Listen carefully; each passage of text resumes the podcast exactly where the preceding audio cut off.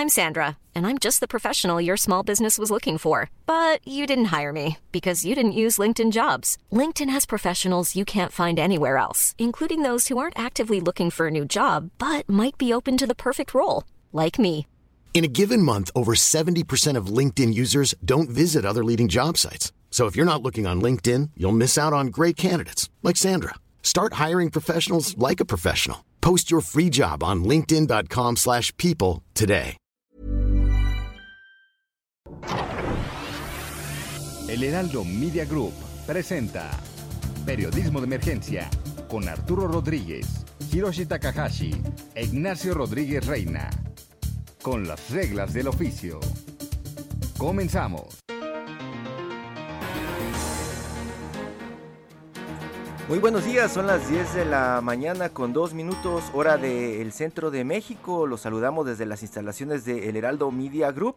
Como todos los fines de semana, sábado y domingo, estoy con Mónica Reyes. Mónica, muy buenos días. Buenos días, Hiroshi. ¿Qué tal, amigos? Un Qué- placer. Qué gusto estén. saludarte, solamente me acompaña tu voz Sí. eh, por todas partes con, Sí. con todo el contexto que nos da todo el tiempo eh, el Heraldo Radio. Claro, cuidarnos. La pandemia no ha terminado y no bajar la guardia. Eso es indispensable. No olvidarlo. Indispensable, Mónica. Y a la distancia, desde el norte del país, Arturo Rodríguez. Arturo, muy buenos días. Cuéntanos, ¿dónde andas? ¿Cómo estás?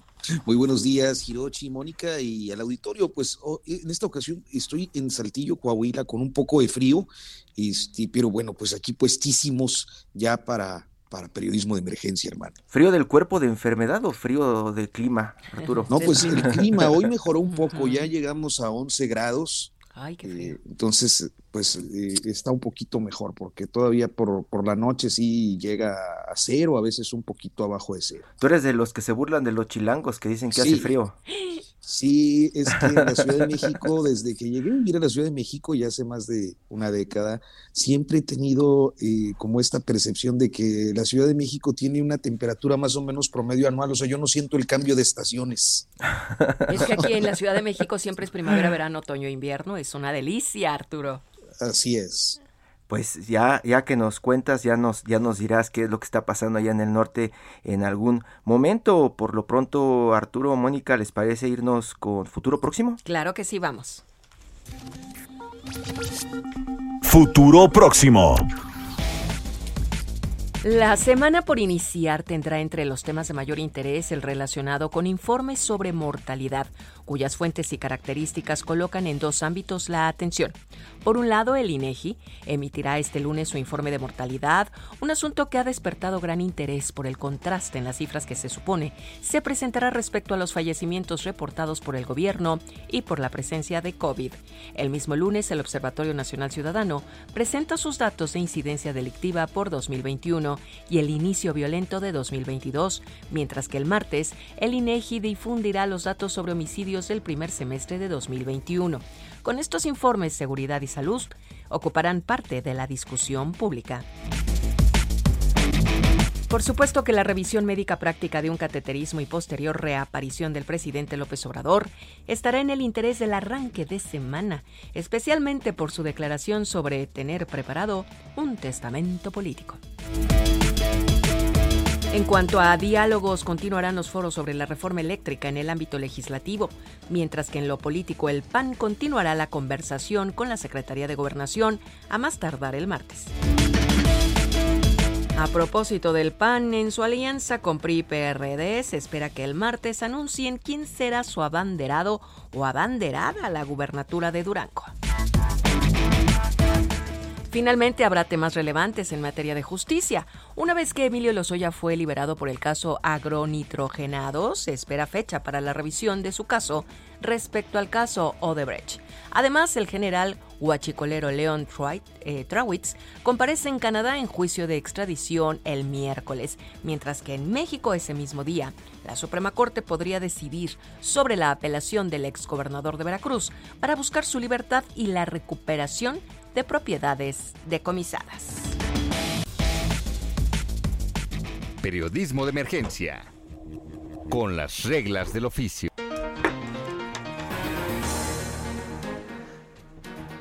Muchas gracias Mónica Reyes, muchísimas gracias por este futuro próximo y darnos el contexto de lo que pues esperamos esta semana domine la información en las agendas de las redacciones de este país y aprovecho también con esta presentación para saludar a Ignacio Rodríguez Reina. Nacho, muy buenos días. ¿Qué tal, Hiroshi? Muy buenos días, buenos días al auditorio. Pues ya aquí listos para arrancar en esta edición dominical de Periodismo de Emergencia. Arturo ya se conectó a la distancia, desde el norte con mucho frío y, pues eso nos sirve un poco de, contexto para platicar lo que hemos dicho que eh, eh, a partir de esta de esta semana semana semáforo amarillo eh, muchas muchos estados Nacho y, continúa el frío los contagios seguimos con el récord de más de 50 mil contagiados y pues parece todavía que desde el gobierno federal no pasa nada.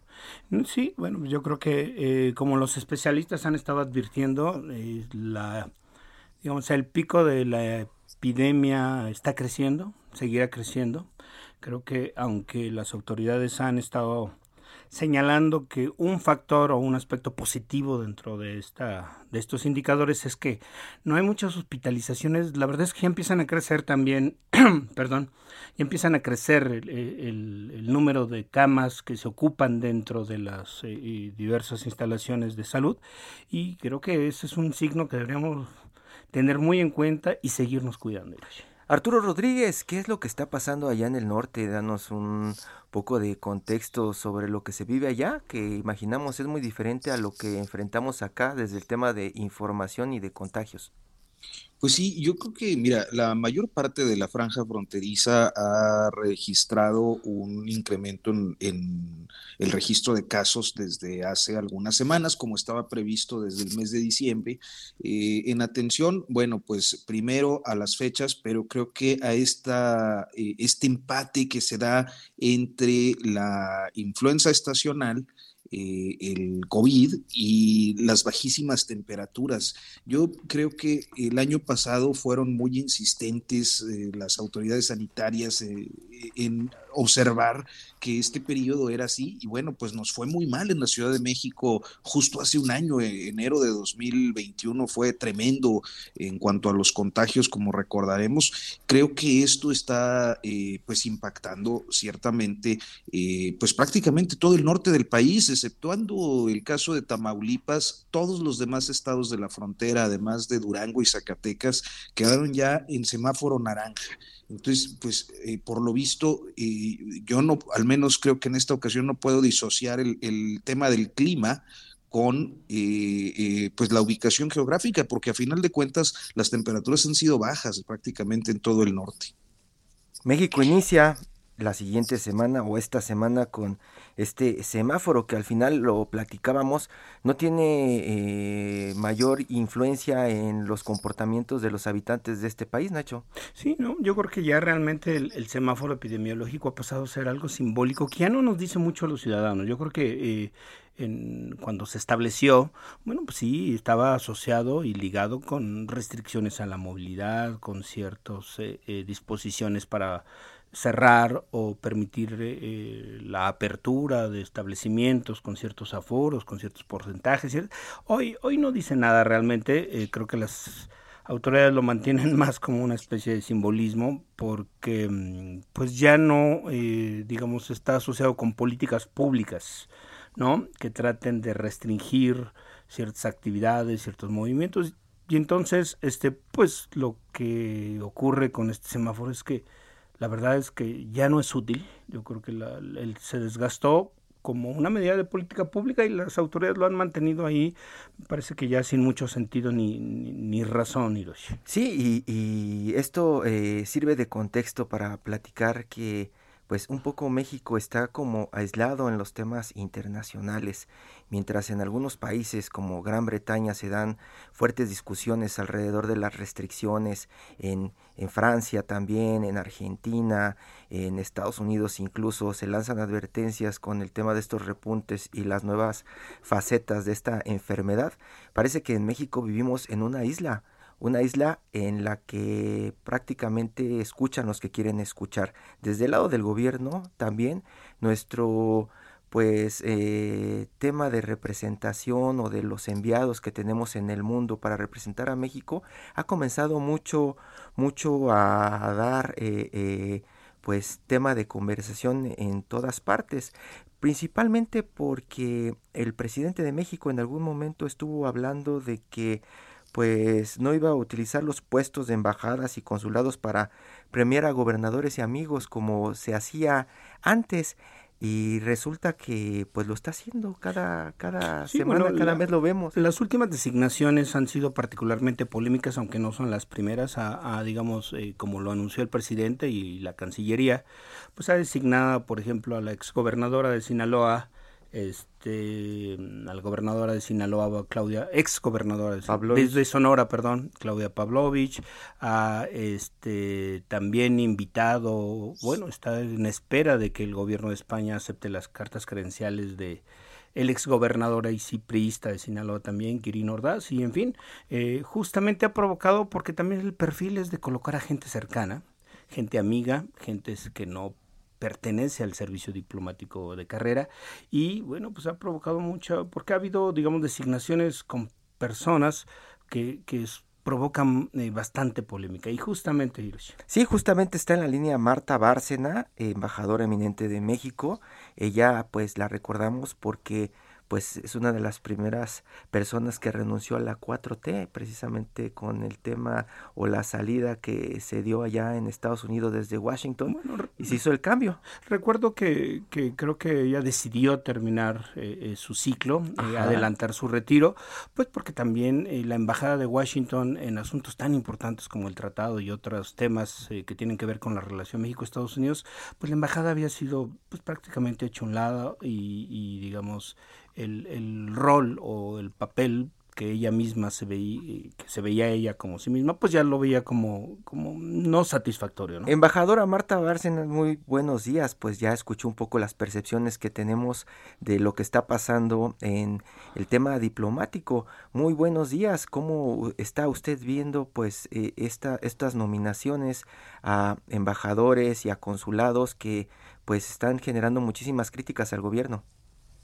Así es, buenos días Hiroshi, Arturo, Ignacio. Antes de empezar con las designaciones, quisiera hacer una precisión. La embajada nunca fue hecha a un lado mientras yo fui la titular. Al contrario, eh, justamente lo que llegaba a molestar era la presencia y la acción de la embajada. Y sin la acción de la embajada, y cuando digo la embajada no fue mía, fue de todos los colaboradores, que éramos cerca de 200, no hubiera salido la aprobación del Tratado México-Estados Unidos-Canadá en el Congreso como sucedió. Ni se hubieran podido sacar adelante una serie de temas y de negociaciones. Si yo decidí retirarme anticipadamente, no fue porque la embajada iba a ser hecha a un lado, cuando menos no mientras yo estuviera al frente. ¿A quién en concreto molestaba, embajadora? Al secretario Ebrard. Y este y paso a lo siguiente, eh, es el tema que eh, es las designaciones. Yo he sido muy clara en criticar estas designaciones, primero por eso, por lo que ustedes ya señalaron. El presidente López Obrador, cuando era candidato, hizo una promesa de campaña en su proyecto de nación de que iba a exigir austeridad al servicio exterior, pero que iba a nombrar al frente de las embajadas y los consulados a los más probos y capaces y que iba a respetar al servicio exterior. Y ahora pues estamos viendo una serie de nombramientos de personas cuya capacidad profesional en sus áreas de especialización quizás no se pone a tela de juicio. Probablemente sean buenos historiadores, seguramente Laura Esquivel es una gran novelista, pero lo que hay que preguntarse es si son los más capaces para desempeñar un puesto diplomático como el que se les está encargar. Tomemos el caso, por ejemplo, que menciona Laura Esquivel, que la van a mandar a Brasil. Brasil, un país que pues tiene muchísimos conflictos y que pues no tiene una relación muy cercana en este momento con México, ¿no? Pues mire, ahorita la relación con Brasil efectivamente no es muy cercana, eh, digamos, no hay muchos puntos en común, dado las características peculiares de los gobiernos de los dos países, ¿no? Que son bastante diferentes y mm, pues efectivamente no hay muchos puntos en común con el gobierno de Bolsonaro. Pero lo que hay que tener en cuenta para Brasil son varios, varios temas cuando tú designas un embajador. Uno es que la visión que tiene Brasil de, eh, del mundo y de América Latina. Mire, aun cuando estuvo eh, Lula al frente del gobierno de Brasil, eh, la diplomacia brasileña empezó un juego complejo para decir que México no formaba parte de América Latina, sino que formaba parte de América del Norte. Y por lo tanto, para reclamar para Brasil el único liderazgo de América Latina. Y Brasil se concibe a sí mismo como el país contrapeso de los Estados Unidos en el continente. Entonces, ¿qué es lo que tenemos aquí? Tenemos el reto de construir con Brasil, si es que se puede, una visión conjunta de futuro de América Latina. ¿Es factible? Es difícil, pero creo que es factible. Segundo, tiene el servicio exterior más sofisticado de América Latina junto con el mexicano. Tan es así que ningún presidente brasileño hace nombramientos políticos más que dos o tres respetan al servicio exterior brasileño justamente porque es una institución de Estado. Y es a lo que México había aspirado durante años. Embajadora, ¿cuál, ¿cuál serían los costos de seguir, digamos, con estas prácticas de colocar a los eh, cercanos, eh, no importa sus capacidades para el servicio diplomático, eh, en posiciones clave. Estoy pensando que, bueno, pues hay varios países y las designaciones que se han hecho. bueno, España es una, pues una nación clave por nuestra historia en, principio. Y bueno, está Kirin Ordaz, está en Barcelona, que ya recuerdo que también eh, habían enviado anteriormente, otros gobiernos por supuesto, a Fidel Herrera, también un ex gobernador priista, pues con una reputación muy dañada. Eh, ¿Cuál es el costo para el Servicio Exterior Mexicano de estas designaciones? Yo creo que el costo para el Servicio Exterior Mexicano es de decepción, porque mientras eh, uno ingresa al servicio exterior y se prepara toda la vida para ocupar la titularidad de una embajada, de un consulado, servir al país. Y siempre pues todo el mundo tiene su corazoncito y sus ambiciones, pues servir al país en las embajadas más importantes, eh, es, es una profunda decepción y por lo tanto significa que las generaciones jóvenes pues también pierden expectativas. Pero yo creo que el costo es todavía mucho mayor para el Estado mexicano y para el gobierno porque se va perdiendo capacidad institucional, capacidad de interlocución. Hay quien piensa que un embajador puede aprender su trabajo en tres meses. Mire, eso es desconocer profundamente lo que se requiere de entrenamiento para ser un buen embajador. ¿sí? Lo que se requiere de preparación para saber llegar a un país, adaptarse, conocer las formas, conocer a las personas, tener interlocución con ellas. No quiero decir con esto que no haya a veces necesariamente nombramientos políticos. El embajador de México en Estados Unidos, aunque sea de carrera, es una designación política, tiene que ser alguien cercano al presidente. En algunas otras embajadas también. Les doy un ejemplo. Cuando yo estaba de embajador en Turquía, el embajador británico en Turquía no era del Servicio Exterior británico, venía de los servicios de inteligencia ingleses, ¿sí? Hablaba turco. Es ahorita el director del MI6, de los servicios de inteligencia británicos, ¿sí? Nada más porque pues, los británicos sabían lo que estaba pasando en Turquía, la guerra civil en Siria, todo. Tenían una designación política en ese momento. Las designaciones políticas se valen cuando tienes un objetivo, cuando tienes una visión. Cuando es nada más porque es el amigo, porque es tal, pues entonces vas debilitando las instituciones. de tu justo, adelante, perdón, adelante, gracias. Este, justo me, llama mucho la atención esta, este comentario suyo, embajadora, porque creo que hay eh, en este, digamos, paquete de nombramientos algunos que son particularmente llamativos, eh, como sería el caso de, eh, pues, la designación en Rusia, eh, que pues tiene a, la Europa occidental y Estados Unidos eh, pues en un contexto de tensiones, eh, el caso de Azerbaiyán, estaríamos hablando de Nicaragua con un proceso interno y externo muy complicado, una eventual transición en, en Venezuela, y en ninguno de estos casos hubo una designación de un diplomático de carrera. la cuestión sería, ¿por qué es importante, si lo es, que haya eh, diplomáticos de carrera en este tipo de, representaciones?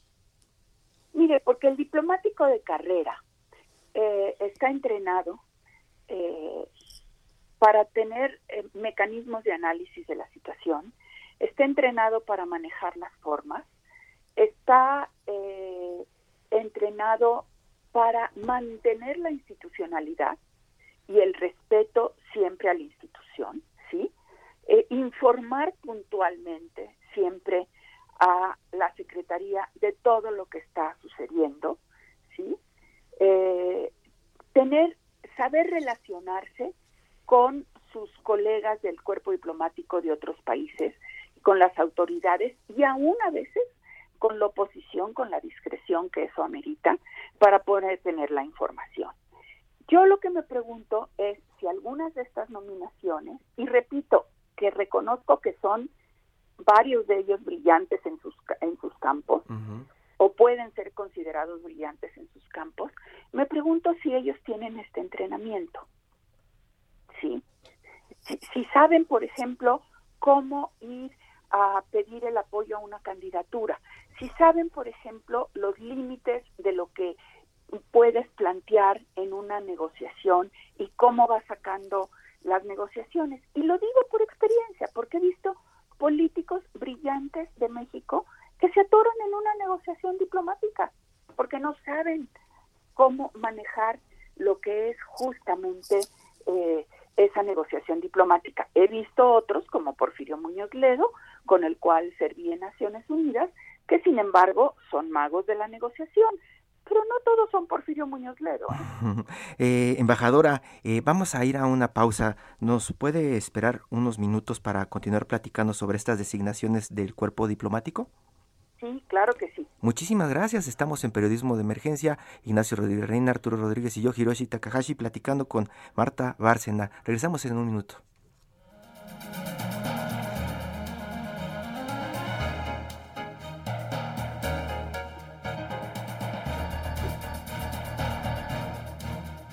Agus. ¿Qué pura fui?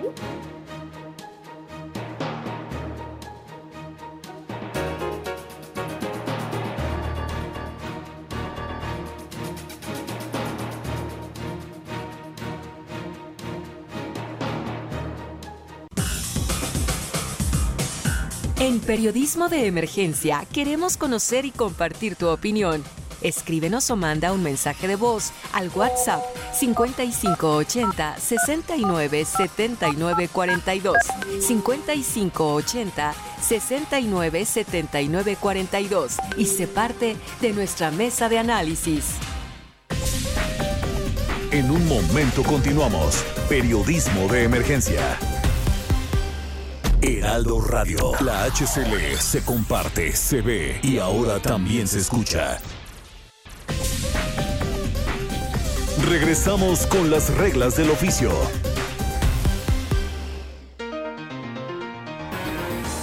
Continuamos en periodismo de emergencia, son las 10 de la mañana con 30 minutos. Estamos platicando con Marta Bárcena, la embajadora eminente de México, sobre estos nombramientos que han dado mucho de qué hablar. Embajadora, yo le quería preguntar, precisamente estaba hablando de las designaciones.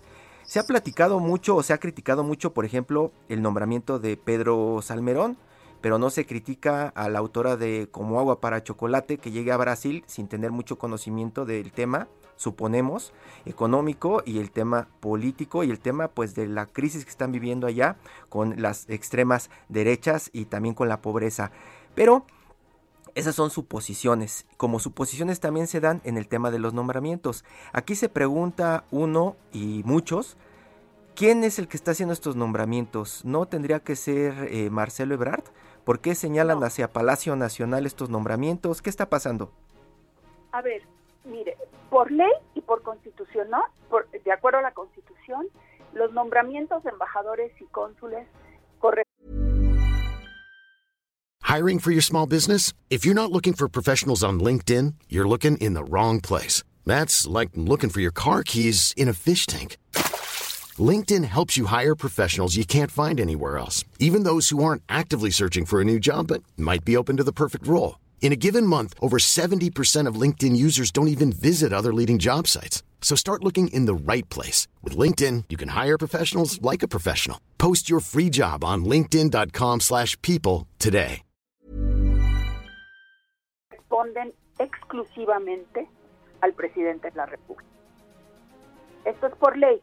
Ahora bien, también hay la ley del servicio exterior, que es una de las leyes que derivan justamente del mandato constitucional, en donde dice esa ley, entre otros, entre otros temas, que el secretario de Relaciones Exteriores, cuando existan puestos vacantes, someterá a consideración del presidente los nombres de las personas más adecuadas, privilegiando o haciéndole ver si existen personas capacitadas en el servicio exterior para esos puestos. No es la redacción exacta, pero ese es el sentido. Y también dice que cuando no haya personas con el rango de embajador del servicio exterior, podrá nombrarse ministros con el rango de ministros al frente de las embajadas. Luego entonces, lo que pasaba tradicionalmente es que el secretario de Relaciones Exteriores sometía a consideración del presidente cuando menos una terna para cada puesto y el presidente tomaba la decisión final. Me parece que este procedimiento, no estoy segura, pero me parece que no se ha seguido. Y, embajadora, sí, perdón. Una responsabilidad aquí, porque estamos viendo también nombramientos de jóvenes o de, o de diplomáticos de carrera del servicio exterior, que son segundos secretarios, uno para Haití, otro para Perú y una consejera para Azerbaiyán, que violan también la ley del servicio exterior, que dice que deben de ser embajadores o ministros. Entonces, aquí hay una responsabilidad legal del presidente, pero también una responsabilidad del canciller de atenerse a la ley del servicio exterior que no está cumpliendo. Entonces estamos, estamos bien, eh, puede tomar la decisión el presidente y ahí se acaba la discusión ahí se acaba la discusión. Ahora, si el presidente no está bien informado, si no, si no le plantean bien los currículos, si no le dicen, a ver, el perfil para esta embajada debería de ser este, mire, aquí tenemos este, estos retos en el futuro inmediato, mire, señor presidente, yo creo que la obligación de un colaborador del presidente, y así lo hice siempre que estuve al frente de una embajada, era hablar al titular del Ejecutivo con la verdad. ¿Sí? Y decir, a ver, este es un tema delicado. Esto es un tema que hay que, yo pienso que hay que abordar de esta manera. Y luego el presidente toma la decisión. Y uno lo hace así con el canciller también. Embajadora, ah, perdón, adelante Nacho. No, eh, si uno ve el panorama actual, ve de, las designaciones, quizá una que se ha comentado poco, pero que me parece eh, eh, estratégica en términos de las relaciones exteriores del país es, es Rusia, eh, embajadora. Totalmente, Ignacio. Rusia y Brasil y Corea del Sur son muy implicadas. A ver, a quien quiera que siga los asuntos internacionales, saben, como ustedes lo han dicho, lo, lo ahorita eh, el reto de lo que está sucediendo en las fronteras entre Rusia y Ucrania, en la relación Rusia-Estados Unidos, Rusia-Unión Europea.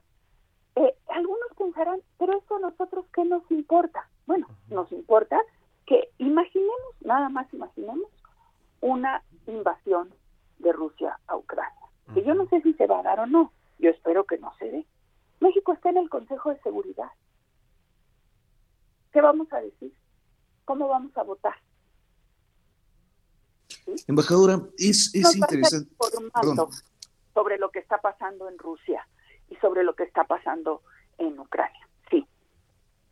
Sí. Eh, retomando un poco esta parte de la facultad presidencial y, de la ley del servicio exterior, veíamos que hay algunas de, la, de los nombramientos que pudieran ser impugnables, particularmente por su jerarquía como segundos secretarios.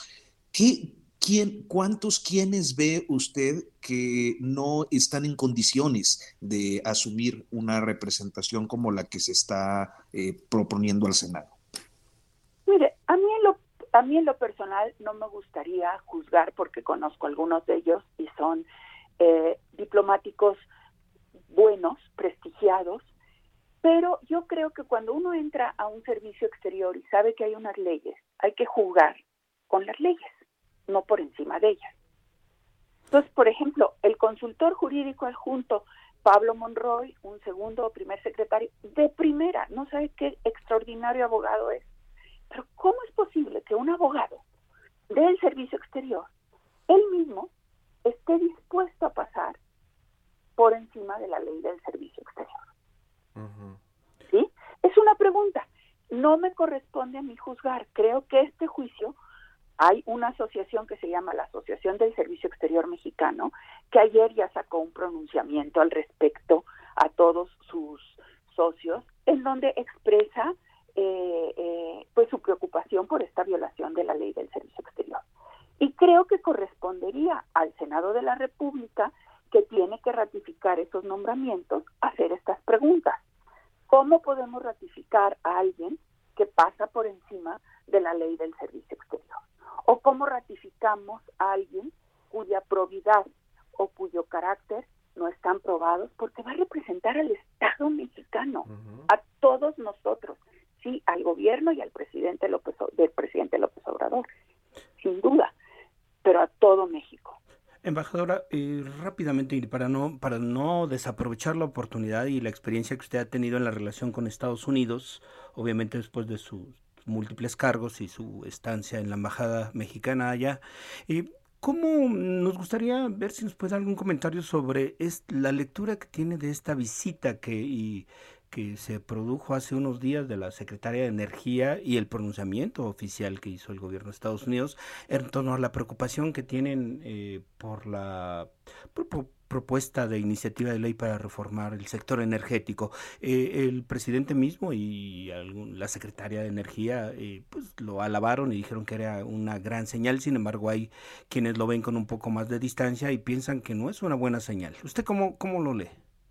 Mire, a ver, la visita en sí creo que fue muy buena. Fue una visita muy bien organizada por la Embajada de Estados Unidos en México porque permitió a la Secretaría de Energía tener interlocución con muchos actores de la sociedad mexicana y del gobierno, por supuesto, empezando con el principal, que es el presidente de la República, eh, con tres, con dos secretarios de Estado o más, porque en la reunión con el presidente estuvieron, si me acuerdo de las fotografías, el secretario de Hacienda, la secretaria de Economía, etcétera, estuvo con el Congreso, con el Senado, eh, que tiene una función en la supervisión de política exterior, y estuvo también con la sociedad civil. Entonces, fue una visita necesaria, bien organizada. ¿Para qué sirven esas visitas? Obviamente, cuando viene una secretaria de ese nivel, no viene a regañarnos, cuando menos públicamente. Eso sería totalmente antidiplomático viene obviamente a mantener una posición constructiva, pero viene a dejar sobre la mesa sus cartas y su posición. Y su posición es para Estados Unidos la lucha contra el cambio climático es importante, las energías renovables son importantes y preocupa a los Estados Unidos la reforma eléctrica. Preocupa. lo, dijeron claramente, no tengo ahorita aquí el texto, pero dijeron que en cada reunión expresaron claramente sus preocupaciones por los posibles impactos negativos de la reforma. Eh. Ahora, es una reforma que todavía no se aprueba y que por lo tanto no sabemos si como resultado del Parlamento abierto va a haber algunas modificaciones. Embajadora, y yo también no quiero este, dejar pasar eh, eh, el momento de tenerla en la línea para preguntarle cómo deberíamos interpretar o qué podría pasar en México si como se menciona en algunos espacios, eh, España no eh, ratifica al embajador que le están mandando, o en Panamá también dicen de pronto que no quieren a Pedro Salmerón como embajador de México. el, el proceso diplomático es eso, diplomático y delicado. Esos países, esos gobiernos, no van a hacer un rechazo público del nombramiento de, de las propuestas del gobierno de México. Normalmente, lo que pasa es que esos nombramientos se anuncian hasta que se tiene el beneplácito. Hay ocasiones en que se pueden anunciar eh, con antelación si tú estás seguro que no va a haber dificultades. Aquí lo que puede pasar es que se tarden en responder, que es en sí el silencio, es una manera de comunicación diplomática. Y lo que ha sucedido en otras ocasiones remotas en México y con otros países, y, y, les ha sucedido a otros países, es que cuando ese silencio es prolongado, pues uno lo debe de entender y lo lógico es que se retire la solicitud de beneplácito de manera bilateral por parte de México. Y se mande otro perfil. Eh, en este en este caso muy particular, creo que cuando uno tiene cierta eh, lectura de las cosas y cierta dignidad y ve que si hay un nombramiento que está perjudicando a su propio gobierno que lo propone, pues lo elegante, lo, lo decente, lo lógico es que sea uno mismo el que diga, señor presidente, mi nombramiento le está causando problemas, le pido a usted que lo retire, que no me considere para ese cargo, que yo puedo cumplir otras Marta Bárcena, embajadora eminente de México, muchísimas gracias por su tiempo y por esa explicación. Creo que logramos profundizar en muchos de los temas que pues nos tienen eh, pendientes. De... es importante que este, los temas de las relaciones exteriores del país los sigamos abordando. Me parece que son una de las áreas que a veces se dejan de lado y bueno, ojalá y podamos tener eh, en un futuro próximo la participación, una nueva participación de usted, embajadora. Totalmente de acuerdo, de veras, no saben lo que les aprecio y les estimo que dediquen al análisis de la política exterior de México y de lo que sucede en el mundo un, minutos importantes. Y con mucho gusto estaré eh, de regreso con ustedes en el Heraldo Radio y en la plataforma del Heraldo Media Group, de la que soy orgullosa columnista. Muchísimas gracias, embajadora. gracias, embajadora. Hasta luego. Muy buenos días. Periodismo de emergencia. Con las reglas del oficio. Uno de los temas importantes tiene que ver con una de las obras clave de la cuarta transformación del presidente Andrés Manuel López Obrador, el tren Maya. Resulta que Rogelio Jiménez Pons, el encargado del proyecto desde Fonatur, pues salió, no renunció, solamente se anunció que se iba. Juan Luis Ramos, reportero de finanzas del Sol de México, platicó con él unos días después de que se dio este anuncio. Juan Luis, muy buenos días. Hola, Hiroshi, buenos días. ¿Cómo estás? Qué gusto saludarte a ti al auditorio. ¿Qué tal, Juan Luis? Muy buenos días. Oye, pues este platicaste con el con el ex titular de Fonatur y sin embargo poco después fue este removido. ¿Por qué no nos platicas cuál es la lectura a partir de, de pues un poco la cobertura que tú le has dado, digamos, al, tema de, eso y los anuncios que hicieron? Bueno, pues sale salió él y llegó en, en Javier May, pues diría uno de los hombres más cercanos en términos de confianza del presidente de la República. Exactamente, Hiroshi, pues fue realmente un anuncio sorpresivo, arrancando casi el año estos cambios en el gabinete del presidente Andrés Manuel López Obrador. Fue justo la semana en la que se ausentó el presidente porque dio positivo a COVID.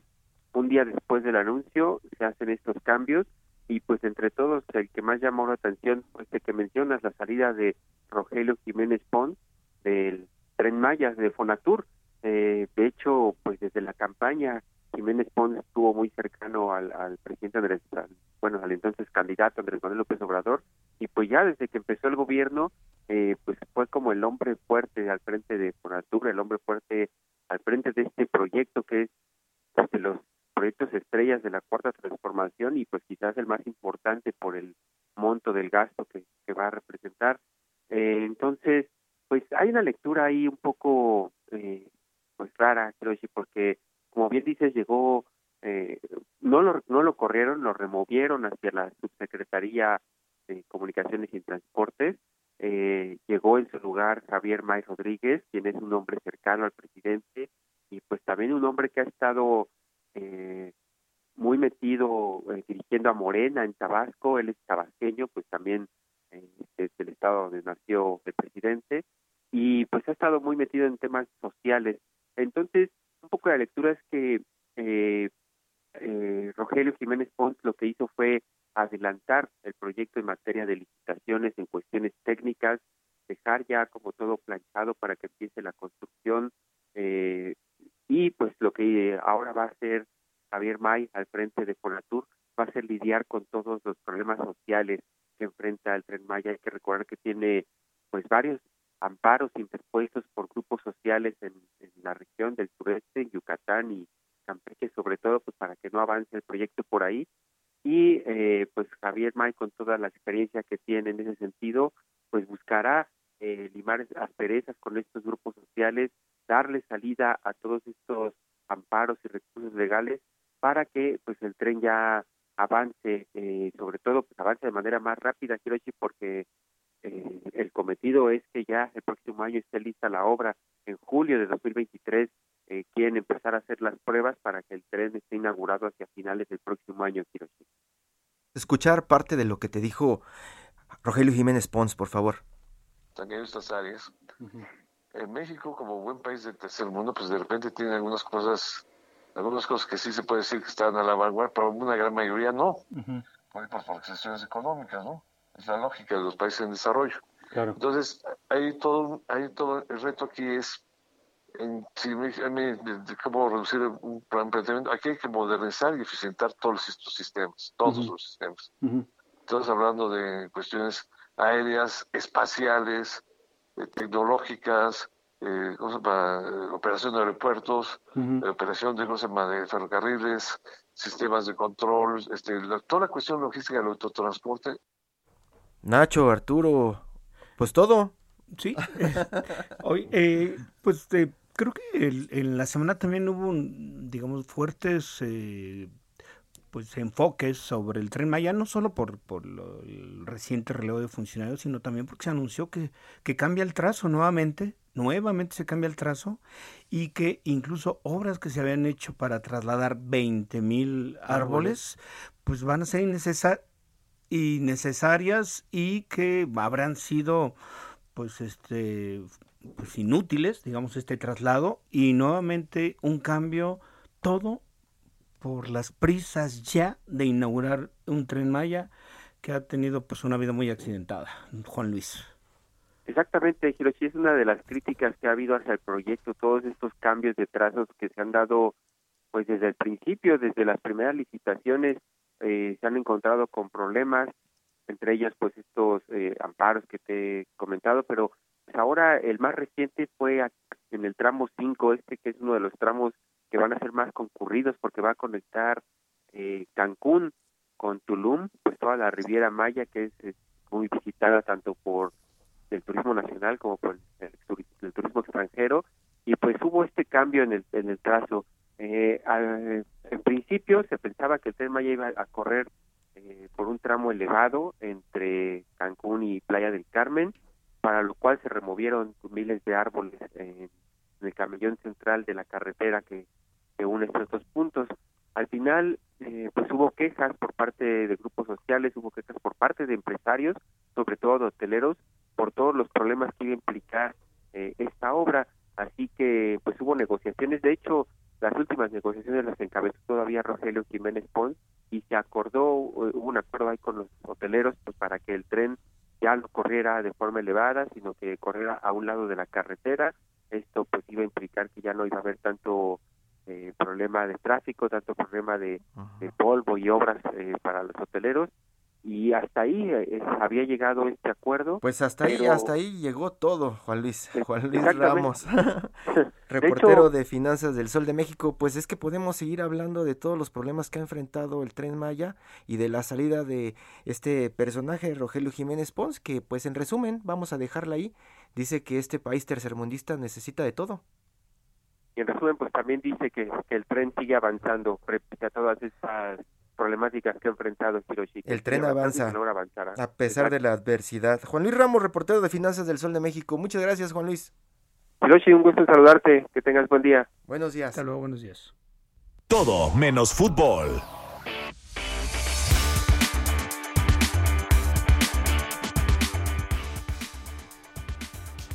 Arturo Rodríguez, hoy invitamos para platicar a Luis Carrillo, periodista especializado en música, que está presentando su libro Radiolaria. Hombre, es un privilegio poder platicar con nuestro colega a propósito pues de una obra que me parece muy interesante eh, eh, encontrar la historia de las canciones, detrás de las canciones. Muy buenos días, gracias por tomarnos la comunicación. Hola Arturo, ¿qué tal? Buenos días, un saludo para todos. Pues cuéntanos cómo fue que empezaste a hacer este, este repaso, esta eh, recopilación tan amplia de, historias.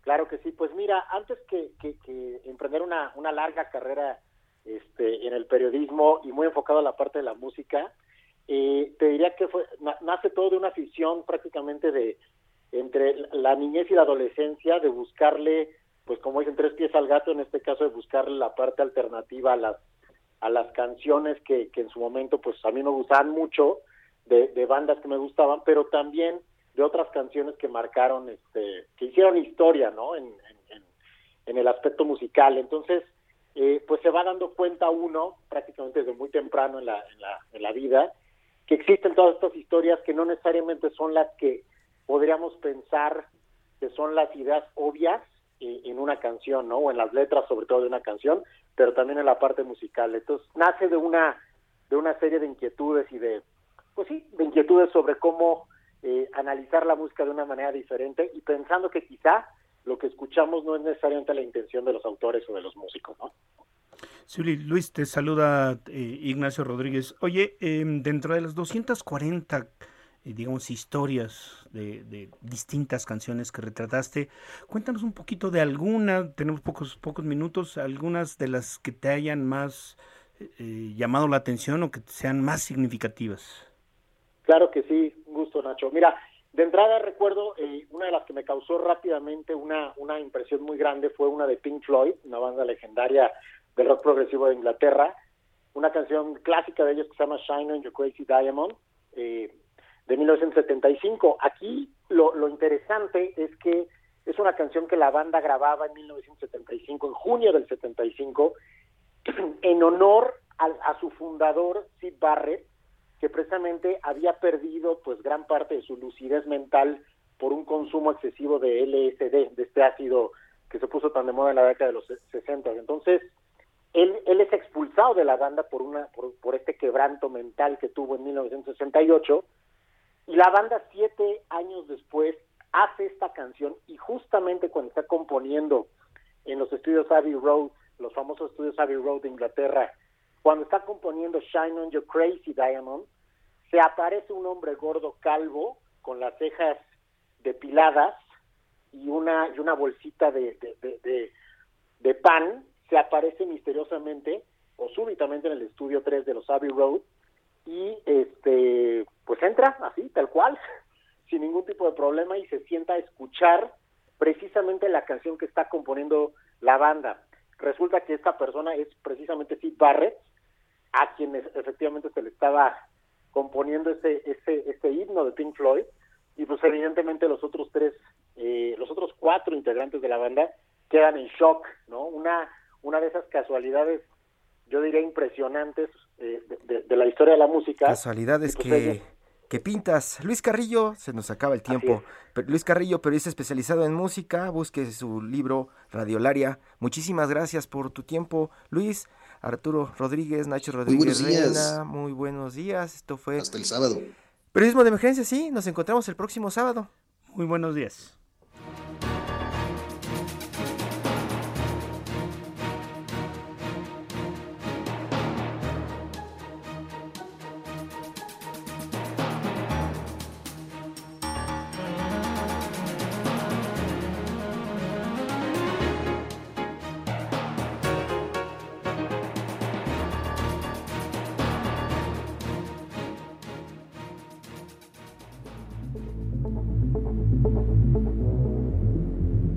Esto fue Periodismo de Emergencia.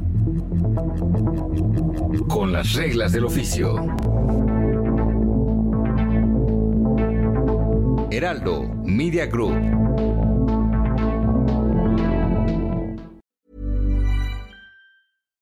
When you make decisions for your company, you look for the no-brainers. And if you have a lot of mailing to do, stamps.com is the ultimate no-brainer. It streamlines your processes to make your business more efficient, which makes you less busy. Mail checks, invoices, legal documents, and everything you need to keep your business running with stamps.com.